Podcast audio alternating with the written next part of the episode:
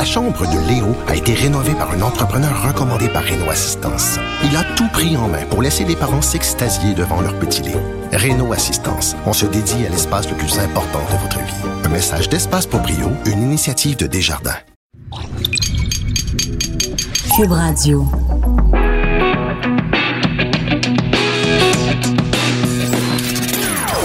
Des opinions bien à elle. Sophie Durocher. Son franc-parler ne laisse personne indifférent. On n'est pas obligé d'être d'accord. Bonjour tout le monde, c'est Sophie Durocher, très contente d'être avec vous aujourd'hui, mercredi 23 janvier 2019. Et vous le savez, habituellement, je finis mon émission avec un petit mot de la fin, mais je vais euh, commencer mon émission avec un mot de la fin. Une fois n'est pas coutume, je voulais absolument commencer cette émission en lançant des fleurs ce qui m'arrive pas souvent, quand même de temps en temps, et surtout en lançant des fleurs à Mike Ward. Vous savez que il y a une cause en ce moment devant les tribunaux, Mike Ward contre la Commission des droits de la personne dans l'affaire de Jérémy euh, Gabriel, et euh, on a appris que Jérémy Gabriel veut se retirer des médias sociaux, Facebook et Twitter, parce que il est l'objet, et c'est absolument terrible, de propos haineux et surtout de menaces de mort. Donc, il a annoncé Jérémy Gabriel qui se retirait des médias sociaux, et Mike Ward a tenu à réagir à ça en disant euh, que lui aussi avait reçu des messages haineux et des menaces de mort, mais surtout, il tient à offrir une forme d'empathie à Jérémy Gabriel. Et je cite, voici ce que Mike Ward a écrit. Cette fois-ci, c'est Jérémy qui reçoit la haine et pour ça, j'ai beaucoup d'empathie pour lui. J'espère que les gens qui lui envoient des messages haineux ne pensent pas m'aider. La la haine, pardon, n'aide personne. Ben moi je voudrais euh, quand même euh, d'abord offrir évidemment mon empathie à, Jérémy euh, Gabriel qui est l'objet de tous ces messages haineux. Et aussi saluer quand même Mike Ward qui, malgré le fait qu'évidemment il se situe pas du même côté que Jérémy Gabriel dans cette cause-là, même si c'est pas une cause qui est dirigée contre Jérémy Gabriel, qu'il ait pris le temps de dire en fait à ses fans ben si vous pensez que vous aidez ma cause en envoyant des messages haineux à Jérémy Gabriel, un, vous vous trompez, puis si on est capable de lire entre les lignes, il est en train de dire à ses fans, ben, arrêtez d'envoyer des messages haineux à Jérémy Gabriel. Alors voilà, je tenais à ouvrir mon émission en saluant euh, Mike Ward. Une fois n'est pas coutume. Dans le domaine judiciaire, l'affaire euh, dont on entend parler, ben, il y a beaucoup d'affaires judiciaires euh, cette semaine qui sont intéressantes à suivre. Mais dans le cas de l'affaire Roson, vous savez qu'il a fait l'objet d'accusations formelles donc d'agression sexuelle. Ça se serait passé dans les années 70, 1979 plus précisément et hier, donc, euh, il, a, en fait comparu euh, in absentia. C'est un représentant de son avocat qui s'est présenté euh, en cours. Et ça soulève toutes sortes de questions parce que il y a toujours pas de plaidoyer qui a été enregistré dans le cas de l'affaire Roson. Donc, va-t-il plaider coupable ou non coupable? Et s'il décide de plaider non coupable et qu'il y a donc procès, va-t-il choisir avec juge ou juge et jury? Alors, pour savoir quels sont les tenants et les, les Qu'est-ce qui se passe en ce moment dans la tête de Gilbert Rozon et de ses avocats? J'ai choisi d'en parler avec Maître François-David Bernier, qui est avocat, analyste judiciaire et qui est animateur du balado J'appelle mon avocat, que vous pouvez retrouver sur Cube Radio le dimanche à 10h, si vous voulez l'écouter en direct, ou sinon, évidemment, dans la section balado. Bonjour, Maître Bernier. Bonjour Sophie. Alors, Sophie, avant de me poser la question, est-ce que je peux revenir deux, 30 euh, secondes sur ton mot de la fin au début de l'émission? Oui. Je trouvais ça très bon de souligner euh, l'action de Mike Ward, de, de, de, de dire aux gens d'arrêter ce genre de message-là, que ce soit à Jérémy ou à Mike Ward. Très belle initiative. Et Sophie, je, rapidement, je vous dis, je prends Jérémy Gabriel et Mike Ward. J'ai deux heures, deux belles heures avec moi dans le même bureau. Puis d'après moi, on règle le problème, on part en avant. Puis euh, tous les deux pourraient tirer bénéfice euh, de, de, cette chicane-là, mais malheureusement, on est rendu à la cour d'appel des centaines de milliers de dollars plus loin de dépenses. Mais souvent, le litige part de petites choses. Oui, mais comme euh, comme tenait, comme tenait, mais je comprends tout à fait, c'est une bonne initiative euh, de ta part. En effet, c'est pas une mauvaise idée, mais en même temps, comme le soulignait Mike Ward dans son message euh, Facebook, il a dit, ben la cause, moi, elle ne m'oppose pas à Jérémy Gabriel. Elle m'oppose à la Commission des droits de la personne qui cherche oh, à me censurer. Ça, c'est sa version, sa version à lui. Mais ça, Ça, quand j'entends ça, ah, c'est pas c'est pas Jérémy, c'est la commission. Non, c'est c'est Jérémy au final. C'est la commission qui prend la cause, qui paye les frais, mais c'est au nom de Jérémy. Au nom de Jérémy. Pas trop d'importance. Mais moi, moi, tout ça, là, je le dis depuis le départ, ça, ça aurait pu se régler, puis il aurait pu se parler, mais on aurait pu euh, trouver des solutions positives et concrètes pour que un et l'autre n'aient pas trop euh, tous les dommages qu'ils ont subis chacun de leur bord, si on peut dire. Oui, puis c'est intéressant. Hein, je vis de ça, je vis de la chicane, puis ça c'est ça les chicanes. Malheureusement, euh, je, vois ça trop souvent. On est rendu au procès des années plus tard. Euh, les, les parties se croisent dans le couloir. En 20 minutes, c'est réglé. Ouais. C'est dommage. J'aurais pu faire ça au départ. Ben là, parlant de chicane. mon mot sur le mot de la fin. Oui, parlant de chicane, je vais te chicaner parce que ça dit 30 secondes puis ça fait comme 4 minutes. je te taquine. Je te taquine. Alors, euh, mais tu as tout à fait raison. Puis ce sont en effet des bons points. C'est-à-dire que de façon générale, il y a peut-être pas suffisamment de recours à la médiation et euh, peut-être que dans certains cas, ce serait bénéfique. Dans le cas qui nous occupe, évidemment, il n'y a pas question de médiation, des accusations aux criminels. C'est pas comme mm. ça que, que ça se règle. Alors écoute, moi, je voulais vraiment te parler aujourd'hui, euh, François David, parce que quand j'ai vu ça, parce qu'évidemment, il n'est pas obligé à ce stade-ci de, de, de, déposer son plaidoyer, euh, Gilbert. Rozon, mais je, je, je, suis vraiment curieuse de savoir ce qui se passe. Euh, J'aimerais ça être un petit oiseau pour être dans le bureau d'avocat et de voir le type de discussion qu'il y a entre un client et son avocat quand il doit se dire est-ce qu'on plaide coupable ou non coupable? Parce que évidemment s'il plaide coupable ben il y a pas de procès. Donc il y a pas de en même temps euh, après on s'en va directement à la sentence. S'il plaide non coupable euh, quelles sont à ce moment-là les conséquences? Parce que cette décision là elle doit être prise une fois que tu as pris connaissance de la preuve. La preuve il l'a seulement depuis hier c'est ça. Mais faut comprenez bien, là, regardez, euh, vous allez dire que je suis un devin, il, va plaider non coupable, c'est certain. C'est sûr, c'est tout le temps comme ça.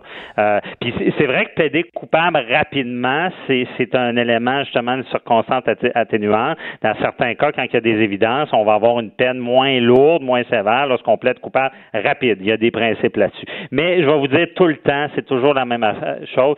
C'est que là, on a remis, on a fait une remise de la comparution. Bon, parce qu'il devait y avoir des, des, des technicalités. Ça arrive, on fait une première remise, c'est qu'on on, on fait pas le plaidoyer. Mais la prochaine fois, il va faire un plaidoyer et je vous garantis qu'il va plaider non coupable. C'est toujours comme ça. Au départ, on plaide toujours non coupable. On prend connaissance de la preuve, on rencontre nos clients et par la suite, il, est jamais trop tard. Des fois, on va en cours, on retourne à une autre date parce que c'est des pro formats. Et là, on va devant le juge, on dit, Monsieur le juge, j'aurais besoin d'une date, telle date, et euh, ça sera pour disposer. Bon, disposer, qu'est-ce que ça veut dire? Ça veut dire, ben, je, je, mon client plaidera coupable à cette date-là. Donc, ce qui évite tout le processus d'être obligé d'amener des témoins, tralala. Donc, mais on sait qu'il plaidera coupable. Puis souvent, ben, si on a le temps, on va faire les, représentations sur la sentence euh, après ça. D'accord. Mais juste pour bien comprendre, parce que moi, j'aime ça t'avoir à l'émission parce que tu es notre professeur de droit. Euh, et c'est non, mais c'est vrai parce que c'est important. Tu sais, nous comme journalistes, on a tendance à prendre des termes, puis à les pitcher un petit peu à droite et à gauche, en prenant pour acquis que tout le monde le sait.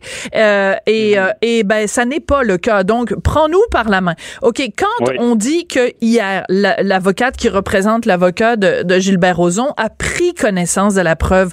Concrètement, ça veut dire quoi? Ça veut dire que c'est un dossier dans lequel il y a la preuve qui a été accumulée par la police et c'est ça qui a été déposé au DPCP et qui a mené à des accusations. C'est un beau dossier là, avec souvent le logo de la SQ ou de la, police qui a fait l'enquête. Puis il y a tous des documents, donc la preuve. Des fois, souvent, il y a un CD avec de la preuve. Puis, euh, Et cette preuve-là, ça peut être quoi? papier, là, il, y aurait, ça serait rendu à l'une dans le dossier Shark. Ouais. donc, tout ça est divulgué parce que la couronne, le ministère public n'a pas le choix de tout donner ce qu'il va utiliser. Il peut pas prendre par surprise. Donc, c'est un document qui nous est remis et c'est tout ce qui est des documents de preuve qu'on va euh, évaluer puis regarder avec le client, voir s'il n'y a pas des choses, euh, qu'est-ce qu'ils ont contre notre client, quel genre de défense on peut faire, euh, ou s'il y a lieu de carrément plaider coupable puis par la suite être bon avocat, mais pour qu'il y ait moins une, une grosse sentence. Je comprends. Mais quand on parle quand on parle de preuves dans un cas d'agression sexuelle, des preuves, c'est quoi? C'est euh, un interrogatoire de la victime, dans la, de la présumée victime, dans laquelle elle donne des détails précis, corroborés par d'autres personnes, parce que sinon, ça devient la parole de l'un contre la parole de l'autre. Est-ce que ça peut être euh, des sous-vêtements souillés qui contiennent l'ADN de, de la personne? Concrètement, une preuve dans un cas d'agression sexuelle, ça ressemble à quoi? Ben c'est ça. Souvent, c'est des déclarations de la victime, euh, des témoins. La personne accusée peut faire des déclarations, mais vous savez, on conseille toujours à nos clients, à moins que ce soit très mhm. évident, de ne pas parler au début, parce qu'une fois qu'une déclaration est faite, c'est ça va mieux après pour mettre en contradiction. Bon, le système fait que les, les, les plaignants vont faire des déclarations. On va étudier ça, on va voir si c'est crédible. C'est sûr que dans certains dossiers encore plus complexes, on parle de la, petite culotte, l'ADN et tout et tout, il peut y avoir ce qu'on appelle des exhibits, des preuves euh, matérielles. Évidemment, ils nous les remettront pas. On va connaître l'existence. Ils nous remettront pas après. On pourra pas se promener avec et la faire disparaître. C'est dans des dossiers où est-ce que c'est la police qui perdait la preuve. Rappelez-vous d'un dossier d'agression où est-ce qu'il y avait eu une My God, oui. Euh, danser pour euh, étrangler une jeune fille, mais on avait perdu la preuve, la, ah, pièce fort, ça. Bon, non, ça c'était pas fort. Donc tout ça, oui, c'est divulgué. Puis comprenez bien, tu sais, plus tard, puis là, évidemment, bon, on plaide comme je dis, on plaide non coupable, ça ne veut pas dire qu'il ne changera pas d'idée plus tard. Et euh, on, continue euh, tout ça à analyser. Il y a des négociations qui peuvent s'installer. Mais plus tard, souvent dans ces procès-là, on, a le droit à une enquête euh, préliminaire. Et là, c'est différent. Autant qu'on a s'est fait divulguer de la preuve en papier, en CD ou à des pieds des exhibits, ben là, la, la, couronne doit faire entendre des témoignages pour que le juge décide si ça vaut la peine d'aller à procès ou pas. D'accord, d'accord. l'enquête préliminaire. Là, en tant que défense, on en apprend encore plus parce qu'on voit le témoin, est-ce oui, oui. crédible. Il y a plus de détails. C'est ça. C'est ça. Puis souvent, les procès sont quand même, si c'était à procès, ça prend vraiment de quoi d'évident qu'il n'y a pas de preuves, comme euh, dans certains dossiers où est-ce qu'on dit il n'y a pas de preuve, on arrête tout ça là. Mais souvent, ça en procès. Ça ne veut pas dire qu'il est plus coupable. Non, non, non, tout à fait. Puis de toute façon, c'est important de le respécifier dans toutes ces causes-là. Tout accusé au Canada profite de la présomption, bénéficie de la présomption d'innocence jusqu'à preuve du contraire. Donc, euh, c'est, il faut vraiment faire attention, mettre des gants blancs, marcher sur des œufs. Écoute, c'est très important parce qu'il nous reste peu de temps. Je veux absolument euh, passer à l'autre élément qui est Gilbert Rozon avec ses avocats doit décider s'il veut un procès devant jury seul ou jury euh, non, devant juge seul ou juge et jury. Euh, quels sont les rapidement les avantages et les et les inconvénients de l'un et de l'autre? Parce que si tu mets ton destin entre les mains d'un juge, t'es mieux de tomber sur un maudit bon juge. Si tu mets ton destin entre les mains d'un jury, ben c'est 12 personnes dont tu ne peux pas oui, puis euh, est-ce que est-ce que tu dois te dire, mon Dieu, est-ce que l'opinion publique est contre Gilbert Rozon? Est-ce qu'elle a comme un préjugé négatif contre lui? Ben, il s'est pas supposé jouer sur les jurés qui seront sélectionnés. Ils doivent être comme des juges impartials. Mais Sophie, c'est une bonne question. Euh, comprenez bien que certains crimes là, qui sont graves, trahison, meurtre, c'est obligatoirement devant jury et juge. OK? Ah, c'est obligatoire. Toutes les autres infractions, à part les moins graves, comme ceux accusés par infraction sommaire, c'est moins grave, c'est on a ce qu'on appelle une option. Donc, de choisir jury avec juge ou juge seul à la Cour du Québec. Bon. Et là, oui, effectivement, on cachera pas que c'est une stratégie en arrière de ça. Mais oui. Si l'avocat a un dossier très technique en droit, euh, qu'il faut vraiment quelqu'un qui connaisse ça ah. pour avoir la bonne, bonne affaire, ben, on n'ira pas devant un jury s'ils connaissent pas ça le droit. Ils se font informer du droit par le juge, mais c'est pas des spécialistes. Hum, c'est très bon point, ouais. Ouais, si on a une cause euh, hmm. très euh, en équité qu'on appelle très, euh, tu sais, qui, tu sais, comme une histoire de, de meurtre par compassion, ben tu sais, c'est sûr, ben je vois pas la défense qu'on veut faire, mais en tout cas, disons qu'il y a, il y a, il y a beaucoup d'éléments de, de c'est sûr que le public, on, on cachera pas qu'ils vont, ils vont être guidés par le juge pour prendre la bonne décision, ils vont pas selon leurs émotions. Ben non. Mais quand même, quand que, excusez l'expression, mais je vais le dire, là, quand il y a un, un, plus gros show à faire, t'es bien mieux devant un public, là, devant 12 que le juge seul, que, excuse, quand t'es avocat, hmm. puis le juge seul, puis tu te mets à t'énerver avec tes effets de toge, là. Ça marchera pas. tout le temps, là. Mais ça, c'est drôlement. Mais c'est drôlement intéressant, puis euh, euh, c'est plate parce que l'entrevue tire à sa fin, mais, euh, mais cet élément-là, sans, sans présumer du fait qu'un avocat veut nécessairement faire un, un, show, faire un spectacle avec ça, il reste quand même que quand un juge qui, lui, bon, a passé des années dans, dans un palais de justice et donc qui, qui connaît le droit dans tous ses moindres détails, versus avoir 12 personnes qui connaissent, bon, des, la base, vraiment le minimum en droit, euh, le côté justement effet de toge là peut être plus intéressant. Bon, ça va être ben intéressant de voir ce qu'il choisit. Euh, toi, t'as prêt ton... c'est de convaincre, hein, peu importe, on parle de show, mais que ce soit un jury, il faut le convaincre. Donc, comment le convaincre? Des fois, il y en a qu'il faut être un peu plus éloquent.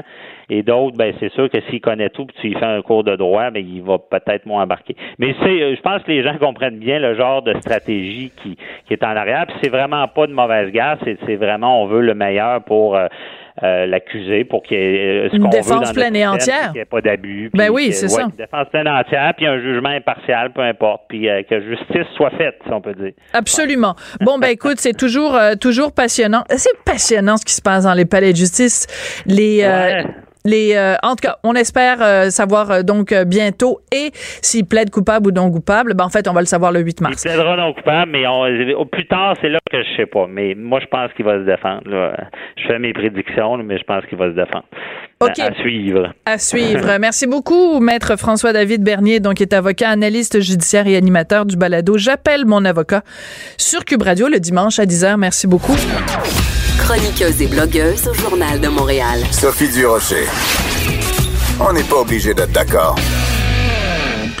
Quand on parle de vagues de froid sur le Québec, on pense à tous les gens qui, euh, de par leur travail ou de par leur situation économique, euh, se trouvent obligés d'être euh, à l'extérieur. Donc, on pense bien sûr aux sans-abri.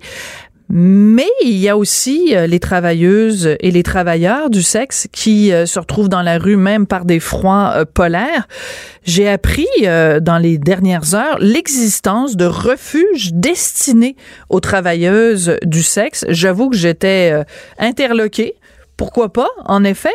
Et la raison pour laquelle j'ai appris l'existence de ces refuges-là, c'est parce qu'il y a une compagnie qui nous a envoyé un communiqué euh, qui s'intitule ainsi Des travailleuses du sexe à l'abri du froid grâce à l'entrepreneur technologique Bella French, présidente directrice générale et fondatrice de Manyvids. Alors Manyvids, c'est euh, l'industrie euh, du divertissement pour adultes, comme on dit, un euphémisme pour parler finalement de, de, de films à caractère sexuel. Alors, euh, j'ai trouvé très intéressant ce jumelage entre ces deux choses-là. Donc, je me suis dit, ben, il faut parler à Madame Bella French. Bonjour, Madame Bella French. Bonjour, ça va bien? Ben moi, ça va très bien. Et vous? Écoutez, c'est pas tous les jours qu'on reçoit un communiqué comme celui que vous avez euh, envoyé. Est-ce que la raison pour laquelle vous voulez euh, attirer notre attention vers ces sous que vous avez donné à un refuge, c'est parce que c'est une cause qui vous tient très à cœur ou c'est une opération de marketing pour faire de la publicité pour vos films? Euh, non, vraiment pas. C'est définitivement parce que c'est une cause qui nous tient extrêmement à cœur. Euh, la mission, la vision qu'on a à Manivid, c'est vraiment d'aider les travailleuses et travailleurs du sexe. On veut leur donner le plus possible de renforcement positif parce que c'est extrêmement difficile d'opérer ce métier-là. Mm-hmm. Pas nécessairement parce qu'elles ou elles veulent pas être travailleuses ou travailleurs du sexe, c'est vraiment la perception de la société, euh, comment les gens les, les, les traitent justement parce qu'ils font du travail du travail du sexe, pardon. Donc, euh, quand j'ai entendu dire comme quoi qu'il y avait un organisme de projet Lune qui avait besoin d'aide, nous autres, ça a été euh, sans même y réfléchir, instinctif. Ok, on envoie de l'argent, il faut les aider. Il faut que ces travailleurs et travailleuses du sexe-là se sentent supportés, non seulement un peu financièrement, mais émotivement pour qu'elle puisse se rendre compte, hey, tu sais quoi, il y a du monde qui, s'intéresse à nous, puis il y a du monde qui, qui veulent s'assurer qu'on a un, bien-être. D'accord. Mais c'est intéressant le point que vous soulevez, c'est-à-dire que, euh, bon, il y a évidemment des gens qui sont des travailleurs du sexe, qui sont des gens qui sont exploités, et ça, c'est important de le dénoncer, des gens qui sont dans l'industrie du sexe contre leur gré, pour toutes sortes de raisons. Mais il y a aussi des gens qui sont des travailleurs du sexe qui le font euh, par choix, euh, qui l'assument, et à ce moment-là, ce qui devient devient problématique, c'est le regard que la société porte sur ces hommes et ces femmes-là. Oui, exactement. Je vous dirais que le pourcentage des, travailleurs et travailleuses du sexe qui se sentent obligés ou par force de faire le travail, c'est vraiment une minorité. Euh, je suis présentement à, Los Angeles pour euh, la, plus grosse convention. On était, pardon, à Los Angeles la semaine dernière. Cette semaine, on est à Las Vegas. On rencontre des centaines, sinon des milliers de travailleuses et travailleurs du sexe c'est vraiment des individus qui sont heureux euh, et, et, et, qui veulent faire ce travail-là. Elles se sentent euh, euh, empowered, pardon pour le, terme anglophone. Elles se sentent fières, elles se sentent en contrôle euh, de leur business parce que nous autres, on considère que les, les MV Stars, nos modèles sur Manivid, ce sont nos partenaires d'affaires et puis elles réussissent extrêmement bien leur vie. Elles génèrent beaucoup d'argent, elles peuvent contribuer à la société mais le regard qu'elles ont euh, par des gens qui connaissent pas nécessairement l'industrie ou mhm. qu'est-ce qu'elles ou ils font, c'est souvent très négatif. Oui, mais en même temps, c'est peut-être pas la même chose, par exemple, euh, quelqu'un qui est euh, justement à Las Vegas ou qui était à Los Angeles la semaine dernière, quelqu'un qui joue, euh, qui tourne dans des films, qui était actrice, actrice porno ou acteur porno, qui travaille dans des films pour adultes, et quelqu'un qui se prostitue au coin de Sainte-Catherine et Berry quand il fait moins 40 et, excusez-moi, mais qui fait des fellations dans la ruelle à, à 20 dollars ou je sais pas c'est quoi le tarif c'est pas le même. Tu sais, je pense pas qu'il y a des gens qui se lèvent le matin en disant, hey, moi, j'ai vraiment hâte d'aller à moins 40 me prostituer au coin de Sainte-Catherine et Berry, là.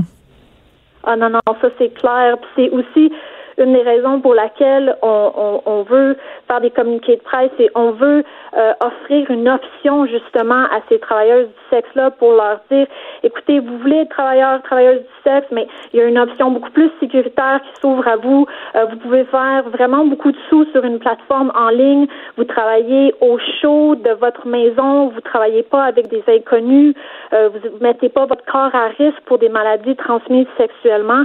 Et puis, euh, moi, moi, ça, ça me touche énormément. Tout le monde avec qui je travaille euh, à Manivid, plus de 50% de nos, nos employés sont des femmes. Alors, on, on essaie de faire euh, le, le mieux qu'on peut justement pour véhiculer ce message-là puis leur, leur, offrir d'autres options. Est-ce que vous diriez qu'il y a parce que c'est intéressant parce que je, je, vous reçois cette semaine la semaine dernière à l'émission euh, on avait la visite d'Anne-Marie euh, Lezic qui est à la tête euh, de, de Vanessa et c'est intéressant quand même de voir que au Canada euh, ce sont des femmes qui sont euh, derrière différentes bon différents aspects je sais que vous c'est pas du tout la même chose que ce que fait Anne-Marie mais mais c'est intéressant quand même de voir qu'au Canada, ce sont des femmes qui sont les visages publics de l'industrie et du divertissement pour adultes? Oui, moi j'en suis extrêmement fière. Euh, Anne-Marie Lozic vraiment a fait du super bon travail. Euh, c'est important que les personnes qui prennent des décisions dans l'industrie euh, connaissent le corps de la femme, puis elles peuvent comprendre qu'est-ce que ça représente de faire du travail du sexe, puis comment qu'on se sent émotivement, physiquement après avoir fait une scène. Le, problème, c'est que it's, uh, it's been a boys club pour euh, trop longtemps dans, dans mm-hmm. l'industrie de la porno. Puis un homme, euh, lui, il peut vouloir voir certains types d'actes. Souvent, c'est beaucoup plus agressif que ce qu'une femme serait prête à faire. Donc, de donner le contrôle et le pouvoir aux femmes de plus en plus dans l'industrie, puis pas nécessairement euh, les dirigeantes d'entreprise, mais aussi les, les, les, travailleuses du sexe elles-mêmes. Notre message, c'est toujours de leur faire, de, de leur dire faites pas ce que vous voulez pas faire. Faites uniquement ce dont vous voulez faire euh, des, des scènes que vous êtes confortable de faire. Puis mm pour fans qui vous aiment vraiment, ils, vont vous suivre peu importe ce que vous faites. Ouais, euh, c'est très intéressant euh, ce que vous dites. Euh, vous dites à un moment donné, j'ai vu une entrevue avec vous où vous, vous disiez que vous faisiez du sexe éthique. Euh, je sais pas, je vais le retrouver de la, excusez-moi, de la porno équitable. Qu'est-ce que ça signifie? Parce que moi, je connais le, le café bio équitable. J'ai de la difficulté à faire un parallèle entre mon café euh, où euh, les, les, les travailleurs du café sont bien payés puis travaillent dans des bonnes conditions et la porno équitable. Est-ce que c'est la même chose que les travailleurs du café, mettons? euh, non, c'est pas exactement la même chose, euh, mais c'est un terme que, que les gens comprennent bien. Et puis, euh, dans le fond, qu'est-ce qui se passe dans l'industrie euh, adulte, c'est qu'il y, a des sites web qui s'appellent des tube sites. Et puis les tube sites, c'est les sites où est-ce qu'on peut aller visionner des vidéos gratuites. Sauf que je vous dirais plus de 95% de ces vidéos-là, c'est des vidéos qui ont été volées. C'est des vidéos qui appartiennent, que les droits d'auteur appartiennent aux travailleuses et travailleurs du sexe. Mm-hmm. Euh, ils et elles ne veulent pas que ces vidéos-là soient diffusées gratuitement sur ces sites-là. Donc, euh, c'est vraiment, euh, c'est horrible dans notre industrie. Ça détruit des vies Parce que contrairement à, disons, des émissions de télé qui sont téléchargées gratuitement, quand tu es travailleuse du sexe, tu veux pas nécessairement que ton oncle ou ton père ou ton frère ou peu importe qui voit tes vidéos. Et puis là, tu perds complètement le contrôle. Alors, nous, qu'est-ce qu'on a voulu faire? C'est, bon, euh, il y avait l'option d'aller vers des poursuites judiciaires, mais ça, ça peut prendre des années, c'est négatif. Alors, on a décidé, la meilleure alternative, c'était d'éduquer le consommateur euh, pour visionner des vidéos équitables. Donc, qu'est-ce que ça veut dire? On, a parti euh, notre option, notre c'est une, version sexy de YouTube. On a appelé ça MVTube. Et puis, c'est les modèles elles-mêmes et uniquement qu'ils ou elles peuvent uploader les vidéos sur ce site de vidéos gratuit. D'accord. Donc, il y a il n'y a rien qui est volé, il n'y a rien qui appartient pas à la personne qui upload la vidéo. Et puis, on trouvait que c'était la meilleure option. On a présentement au-dessus de 25 000 vidéos gratuites sur euh, MVTube. Et puis, on espère éventuellement que les membres vont, vont, vont vouloir prendre une position et puis dire, ben, moi, je regarde plus les vidéos sur des tube sites qui sont volées parce que c'est pas éthique. D'accord. C'est pas équitable. Je comprends tout à fait. C'est une question de, sensibilisation euh, des, gens, de la même façon que il y a plusieurs années, on a cherché à sensibiliser les gens justement à pas télécharger de la musique de façon euh, illégale ou pas télécharger des films de façon illégale. Donc ça s'applique à, vous, mais c'est des vidéos d'un autre style, mais ça veut pas dire que les, critères ne, s'appliquent pas. Euh, en terminant, euh, donc vous avez donné ces sous pour que les travailleuses du sexe puissent se mettre à l'abri du froid. vous avez l'air de, bien connaître ce, ce, domaine-là. Est-ce que pour être, euh, pour faire le métier que vous faites, il faut qu'on ait été soi-même une travailleuse ou un travailleur du sexe? Euh, je vous dirais que c'est sûr que ça aide énormément. Moi, j'ai été une cam girl pendant trois ans. Attendez, juste expliquer, euh, cam girl, c'est une fille qui se monte devant la caméra puis qui est donc en contact direct avec le client, c'est ça? Oui, exactement. C'est des, euh, des spectacles en ligne, euh, oh, live. Moi, je faisais des spectacles de masturbation avec des jouets sexuels. J'ai fait ça pendant trois ans. Alors, j'ai vraiment une compréhension large de qu'est-ce que ça représente faire ce type de métier-là. Et je veux dire, je suis entourée, j'ai deux cofondateurs qui, eux, n'ont jamais fait du travail du sexe, mais ils ont une sensibilité envers les travailleurs du sexe, donc ça aide énormément. Mais je, recommanderais fortement de s'entourer de conseillers ou de personnes qui, qui, ont eu cette expérience-là, justement, pour être capable de répondre aux besoins des travailleurs et travailleuses du sexe. Ben écoutez, ça a été drôlement euh, intéressant. Merci beaucoup euh, Bella French d'être venue euh, nous parler. Puis bon bon séjour à, Las Vegas. puis saluer Céline Dion de notre part si jamais vous la croisez. je pense pas qu'elle va se rendre dans une convention de travailleurs du sexe par contre. Ça serait le fun. Ça, ça, ça, ça aiderait notre industrie beaucoup, mais Merci énormément pour l'entrevue. Ça fait plaisir. Apprécié. Parfait. Merci beaucoup. Bella French, donc présidente directrice générale et fondatrice de l'industrie du euh, de l'organisme de de oui, ben c'est ça de divertissement pour adultes. Cette dernière chronique fait jaser? Écoutez pourquoi. De 14 à 15. On n'est pas obligé d'être d'accord. Cube Radio. Je pense qu'on peut dire sans se tromper que c'est le Québec au complet qui a été consterné d'apprendre euh, dans quelles circonstances la mère de Gilles Duceppe est décédée euh, en fin de semaine, donc euh, morte d'hypothermie. Elle était sortie de sa résidence pour personnes âgées, puis elle avait été incapable de rentrer à nouveau. Alors imaginez à quel point vous seriez consterné si, en plus de d'apprendre les détails horribles de cette histoire, si quelqu'un de votre famille, quelqu'un que vous aimiez, était décédé il y a deux ans dans des circonstances à peu près semblables et que vous regardiez la situation, en vous disant ben voyons, il n'y a rien qui a changé deux ans plus tard. Il y a encore des choses comme ça qui se produisent. C'est le cas de François Bourassa de Trois-Rivières qui est en ligne. Bonjour, Monsieur Bourassa.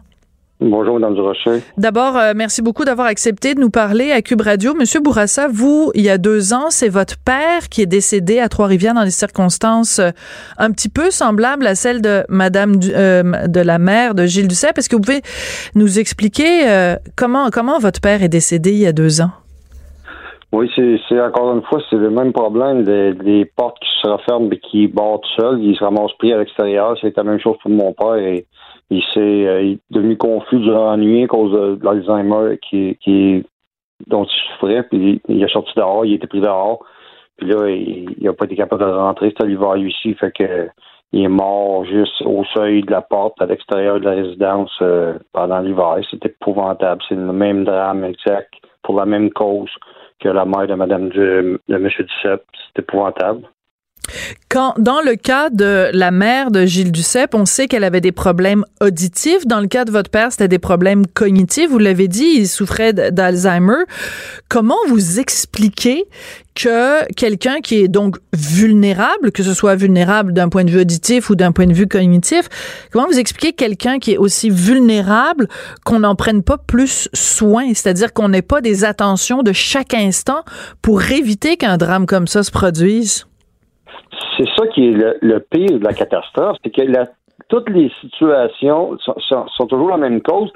C'est cette cause-là qui cause l'urgence, les, mhm. drames, puis les catastrophes. C'est la porte qui se rebord.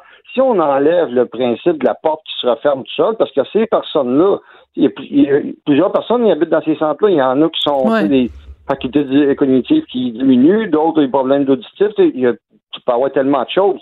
En plus, c'est souvent c'est des États qui dépérissent, fait qu'ils empirent de jour en jour. Fait que tu sais, on peut pas y aller au cas par cas, ça prend des politiques, des systèmes euh, euh généraux qui sont qui, vont couvrir toutes ces personnes-là. Si on enlève le principe de la porte qui se referme tout seul, ce qui ferait aucun sens, que personne de nous autres qui voudrait avoir nos résidences privées ou, ben dans les garderies, on serait pas capable de vivre avec ça. Si on enlève ça, il n'y a plus d'urgence. Il y a quelqu'un qui rouvre la porte, qui se ramasse dehors, il s'aperçoit qu'il s'est trompé ou peu importe, ou madame elle avait un problème d'auditif, peu importe, elle se serait retournée, elle aurait simplement rentré en dedans en marchant. Mais ben oui. C'est la porte qui barre, puis il faut soit que la porte se barre simplement par en dedans, puis que s'il y a des barres par en dedans, puis ils sortent de dehors, elle ne sera pas barrée par dehors, ou ben non, qu'il n'y ait pas de porte du tout, qu'il y en ait une, mais qu'elle soit barrée de façon permanente. Ouais. Avec juste comme ça, ça élimine toutes les possibilités d'urgence. Mais là, tu sais, la madame avait une carte magnétique. C'est un oubli de carte, simplement, mais peut mener à la mort. C'est pas un système fiable trop trop, surtout à des membres qui, ont des, qui sont en, en, fin de vie, qui, qui, qui, oublient, puis qui, souffrent de maladies. Ça ne fait pas de sens. C'est la porte. Il faut, arrêter l'histoire de la porte, c'est tellement simple à régler, c'est pas. Mais c'est d'autant plus, puis on sent évidemment, ben tout à fait avec raison, hein, euh, beaucoup de colère dans votre voix. C'est d'autant plus choquant que dans votre cas, évidemment, il y avait eu euh, une enquête du coroner et le, Luc Malouin, et il avait rendu son rapport. Et dans ce rapport, on disait que la résidence où habitait votre père, puis en plus il y avait eu un autre cas avant votre père, que donc dans cette résidence-là, elle n'était pas adaptée pour les personnes en perte d'autonomie et qu'en plus il y avait plusieurs chambres qui étaient dotées d'une porte qui donnait directement sur l'extérieur qui se barrait automatiquement. Donc c'est difficile de comprendre comment euh, le coroner peut remettre un rapport en, en pointant du doigt le problème des portes et que on se retrouve deux ans plus tard et que ce soit exactement un problème de porte aussi qui, qui est en cause dans la, dans la mort de la mère de Gilles Duceppe. C'est, ça, ça doit être ça aussi en partie, votre frustration? Absolument. C'est l'inaction totale. Puis, juste avant euh, l'entrevue, je lisais un article ouais. puis, euh, qui parlait des, des morts par hypothermie depuis 2016. OK? j'en ai, euh, j'en ai recensé six. Oui. Plus celle-là de la madame qui est morte à cause de la porte barrée juste avant mon père, à la même résidence, mais elle, c'était pas d'hypothermie, est morte au bout de son sang là, à cause d'une chute qu'elle a faite, mais elle était prise dehors à cause de la porte à Lucie. Fait que ça fait sept depuis 2016 à cause des portes barrées que moi j'ai pu euh, voir là, dans, l'espace de 15 minutes. Donc, ce problème-là, juste depuis 2016, ça fait sept fois. C'est presque deux personnes par année à qui ça arrive. C'est pas une surprise pour personne, pour personne que ce problème-là existe, qu'il faut faire quelque chose avec. Tout le monde le sait.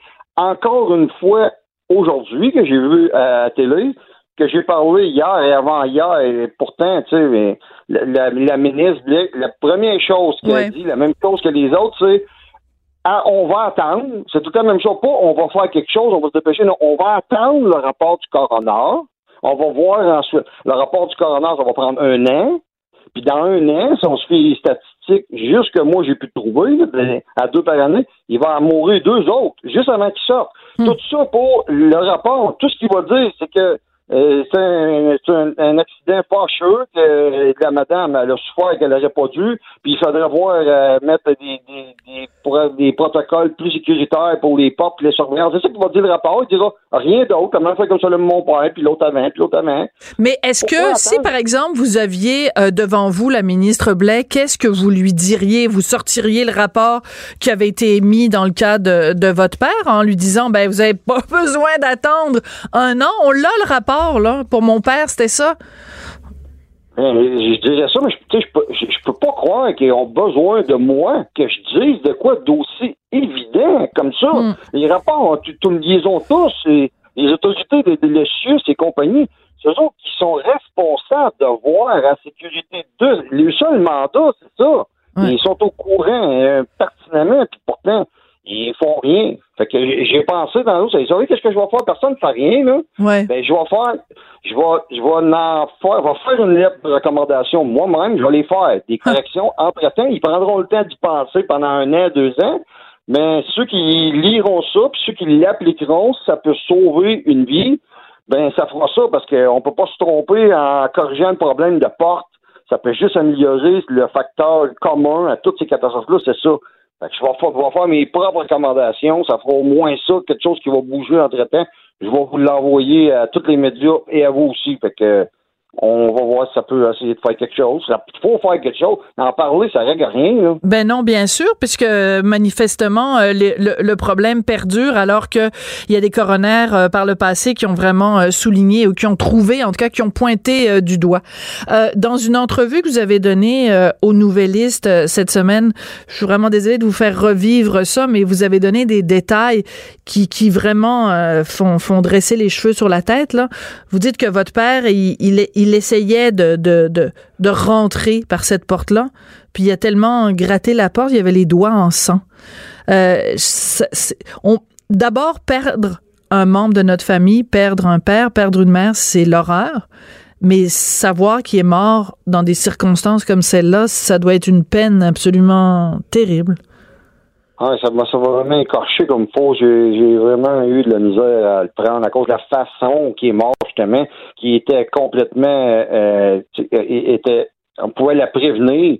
Puis tu sais, ils viennent tellement confus que juste cogner à la porte de, son voisin à côté, il y, a, des voisins partout des résidences, mais juste ça, il a pas pensé. Fait que la porte était toute beurrée de sang à l'extérieur, à force qu'il grattait, qu'il grattait. Même pas penser de casser la vitre après la porte même, après laquelle il, grattait. Ils viennent confus, là, mais c'est pas les petites maladies quand même tellement qu'il en est mort. C'est épouvantable. C'est euh, c'est long, tout ça, de parler là. D'ailleurs, comme je disais, la mère de M. Duceppe, il parlait, je lisais pour la vidéo, il disait que la madame est filmée un heure à l'extérieur, dehors, imaginez un heure hier. Ça faisait froid, là. Mm. Ah non, en ce moment, il fait des froids, des froids de canard, c'est sûr. Et ce qui est, ce qui est, ce que, ce que vous pointez du doigt aussi, c'est la vulnérabilité, c'est-à-dire que quelqu'un euh, qui a 40 ans, qui est en pleine forme, il se retrouve à l'extérieur, sa porte se referme derrière lui. Euh, quelqu'un qui a toutes ses facultés euh, cognitives, ben il va penser à avoir toutes sortes de réactions. Mais quand on parle de quelqu'un de plus âgé, quelqu'un qui est en perte d'autonomie, quelqu'un qui souffre d'Alzheimer, quelqu'un qui a des problèmes d'audition, c'est une population vulnérable et on, on doit deux fois plus prendre soin d'eux et pas deux fois moins? ça devrait être, tu sais, sensiblement les mêmes règles que les garderies, parce que quand on est rendu à les placer, les personnes âgées, tu sais, faut, faut, faut dire les mm. vraies choses, on les envoie pas dans un appartement, c'est pas des condos, là. C'est une résidence pour personnes âgées. Fait qu'on les envoie là parce qu'ils sont en perte de quelque chose. Sinon, on les enverrait à condo, ou non, ils garderaient leur maison. C'est parce qu'ils ont des surveillances, puis tu sais, on sait qu'il va y avoir du monde qui vont voir à leur bien-être. C'est exactement pour ça qu'on les envoie là. Fait qu'on peut pas partir avec euh, comme une idée préconçue que non, non, non, ils peuvent s'occuper des autres mêmes. Non, on les envoie là parce qu'ils peuvent moins s'occuper, puis ça va être de hmm. pire en pire. Et c'est notre responsabilité, c'est notre responsabilité à nous comme société justement d'en prendre soin. Vous avez tout à fait raison de faire un parallèle avec les enfants, euh, des, des êtres les plus vulnérables de la société. Il faut qu'on en prenne, prenne soin. Et quand on faillit à la tâche, ben je pense qu'on a une responsabilité collective. En tout cas, merci beaucoup, Monsieur Bourassa, d'avoir accepté de témoigner aujourd'hui. Puis encore une fois, ben mes condoléances pour la mort de votre père, même si c'était il y a deux ans. C'est le genre de choses, de douleur qui, qui prend du temps euh, avant de commencer même euh, à s'estomper. Donc, merci beaucoup d'avoir accepté de venir en parler aujourd'hui. On n'est pas obligé d'être d'accord. Joignez-vous à la discussion. Appelez ou textez. 187 Cube Radio. 1877 827 2346. Ça va vraiment, vraiment bien, la Société québécoise du cannabis. Ça va être, ça va super bien.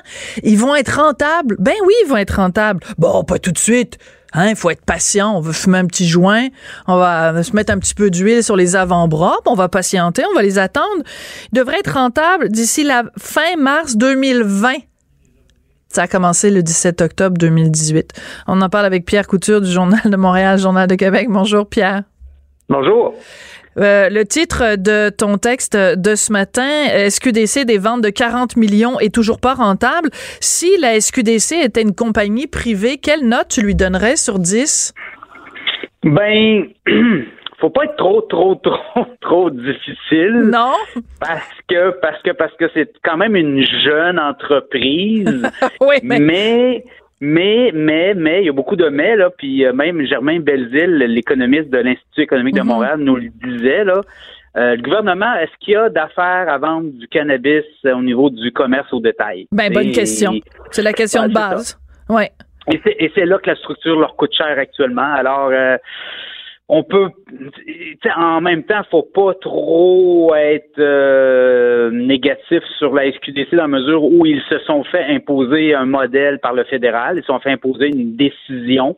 Ils ont dû se revirer de bord assez rapidement pour conclure des ententes euh, avec des fournisseurs et ils ont dû ouvrir des magasins. Je pense que l'erreur, c'est dans les magasins. Ben voilà, Euh, parce qu'en Ontario, Pierre, euh, c'est pas ça qu'ils ont fait. En Ontario, euh, puis il faut pas toujours se comparer à l'Ontario, mais dans ce cas-là, ils ont décidé eux, eux d'attendre euh, de un an avant d'ouvrir du brick et du mortier, et ils ont décidé plutôt d'aller en ligne. Donc peut-être qu'on aurait eu intérêt dans ce à faire comme les Ontariens.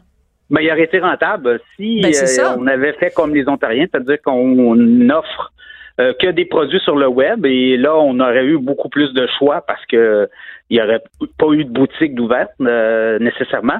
Bon, on aurait pu attendre six mois, un an, puis euh, la rentabilité serait déjà là. là. Alors, il y a beaucoup, beaucoup de frais fixes, des locaux commerciaux, des beaux commerciaux signés à grands frais sur des artères assez importantes. Ça coûte cher. On parle de 300 employés à 14 dollars de l'heure et ça, c'est le minimum parce que on a toutes des demandes d'accréditation syndicale. Exactement. Et euh, ces salaires-là vont bondir à au moins 20 dollars de l'heure euh, rapidement. Alors, euh, c'est quand même des coûts fixes qui sont énormes. Et là, on parle d'ouvrir encore 28 magasins d'ici fin mars 2020 dans un contexte où on doit euh, garder les prix bas du cannabis pour être concurrentiel avec le crime organisé. Ouais. Alors, il y a beaucoup, beaucoup, beaucoup d'impondérables hein, dans cette euh, dans cette équation-là. Et, tu sais, les gens de la SQDC, la SQDC se sont fait imposer ce modèle-là par le gouvernement libéral, l'ancien gouvernement, là, Oui, euh, oui. qui, eux, ont décidé d'aller avec des boutiques. Oui. Alors, Ah, je ok. leur donnerais euh, Oui. tout ça, tout ça, tout ça là, pour donner une note. Euh, écoutez, je, je- je- leur donner une note. Ils, ils font, ils font quand même bien. Les boutiques sont quand même agréables. C'est pas. euh, Ben oui, ils sont ils- ouverts juste trois jours par semaine. Ah, c'est ça, quatre jours. Quatre jours maintenant, ouais. vendredi. Quatre jours, dans certains cas, cinq jours, mais on pense pas les ouvrir là à sept jours. Alors, euh, euh, écoutez, c'est c'est pas facile de donner une note, mais chose certaine, c'est un, comme on dit, un fail, c'est un big fail, c'est- cette aventure-là Bon, ben voilà. là. OK, alors vous, tu- vous étiez pas prêt à donner une note, mais en disant big fail, je pense que c'est quand même euh, assez clair, là. C'est comme un pouce, un pouce par en bas. On me fait signe en régie, c'est l'équivalent d'un pouce par en bas. Euh, Il y a un chiffre dans euh, le texte de ce matin qui m'a fait euh, assez bondir. C'est-à-dire que si on se replace dans le contexte, puis on se replace dans l'histoire, tout ça a commencé parce que le beau Justin a dit, moi, je veux combattre le crime organisé et je veux offrir une alternative. Je veux que les que, que au Canada, les Canadiens puissent se procurer ces produits et couper l'herbe sous le pied du crime organisé. Là, euh, Jean, Jean-François Bergeron de la SQDC qui est allé vous rencontrer, il dit on est allé chercher 15% du marché noir. Oui, oui. Ben, ben avec des approvisionnements limités, là, ils en conviennent aussi. Oui, mais s'ils avaient eu beaucoup de, s'ils avaient eu beaucoup de, matériel euh, de, des fournisseurs, ben, ils auraient peut-être pu aller chercher 20, 25% mais 15% c'est pas beaucoup, là. On s'en rend ben Il y a quand même, il y a quand même 85% du marché actuellement qui est occupé par le crime organisé. On parle de 40 millions de ventes de revenus, euh, 5,7 millions de grammes.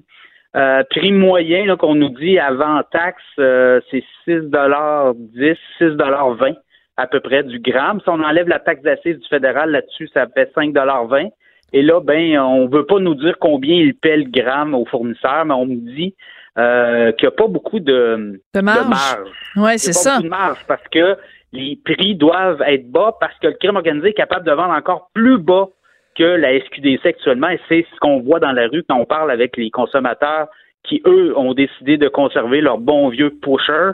Ben, les prix sont beaucoup plus bas que le 6,20 euh, au gramme. Mais surtout, surtout que euh, les, euh, vous nous en parliez tout à l'heure, Pierre. On le sait, pour l'instant, les employés sont payés 14 dollars de l'heure. Là, il y a des demandes d'accréditation euh, syndicale qui sont faites. Ça va passer au moins à 20 dollars de l'heure. Johnny, là, au coin de la rue, ici, là, moi, si je sors là, puis que je vais aller acheter du pot au coin de la rue, au coin de Sainte-Catherine et Berry, Johnny, je pense pas qu'il est syndiqué, puis je pense pas qu'il fait 20 pièces de l'heure. Ben, il fait peut-être plus que 20 pièces mais, mais je pense pas qu'il y a un fonds de pension puis des REER. Hein? Je pense pas que Johnny. Johnny livre. Il livre à la maison. oui, en plus. Euh, oui, puis en plus, il texte. Il y a des, un texto, puis euh, il livre, puis non seulement il livre, mais aussi il t'avance de l'argent. il peut se comme on dit. Là, il peut, ah, il, est bien il est bien d'adon, Johnny. Puis Johnny, en plus, euh, il travaille le soir. Hein? Puis il travaille, il travaille pas juste quatre jours, lui. Ben non. Non, c'est ça. Il n'y a pas de vacances de la construction pour Johnny. Alors c'est ça, c'est ça qui est dur là, c'est que euh, on part pas euh, contre un joueur qui était pas là, on part contre une industrie qui était bien structurée, le crime organisé, ça le dit, et euh, ces gens-là ne veulent pas perdre de part de marché. Alors en voyant arriver le gouvernement comme ça, ben ils se frottent les mains, ils se disent écoutez, ces gens-là ne connaissent rien d'une business que, que l'on maîtrise, que l'on contrôle depuis des années. Alors, euh, c'est quand même unique là, de voir que euh, on vend de la drogue et on manque, euh, on manque les profits, on manque la cible des profits. Et la structure ne fera que s'accentuer. La, la, structure. Ben oui. il faut payer des fonds de pension aux gens de la SQCD. on doit payer des avantages sociaux on va être obligé de leur payer aussi des congés, comme tout bon euh, euh, employé de l'État. Alors, euh, c'est le calque de la, société québécoise, en fait, la société des alcools du Québec. Absolument. Mais est-ce qu'on n'aurait pas dû... Oui, Pierre, il nous reste que très peu de temps, mais brièvement, est-ce qu'on n'aurait pas dû justement écouter des Alain Bouchard qui proposaient justement de dire, ben, écoutez, nous, on connaît ça, le commerce de détail, confiez-nous ça. Est-ce qu'on n'aurait pas dû aller vers cette vers ce chemin-là? Parce que... Ben, Les analystes, le, les économistes disent on aurait pu emprunter ça. Le gouvernement aurait pu garder la distribution et donner tout ce qui est retail, tout ce qui est commerce au détail à des gens, des professionnels ben euh, du, du, commerce au détail, comme Couchetard, comme d'autres joueurs qui euh, avaient levé la main et qui voulaient euh, faire ça pour, pour rentabiliser leur activité. Ce serait devenu Couchetard gelé. Hein? Tous les jeux de mots sont bons. Couche-tard gelé, euh, président Alain Bouchard. Un petit joint avec votre slush euh, à la menthe. Merci beaucoup, Pierre, d'avoir été là. Ça a été euh, un plaisir. Donc, on ira lire ce texte-là. Des ventes de 40 millions, toujours pas rentables. Puis, écoutez, c'est un succès phénoménal. 15% seulement du marché. Ben oui, c'est Justin, il doit rire all the way to the bank. Voyons donc. Cube Radio.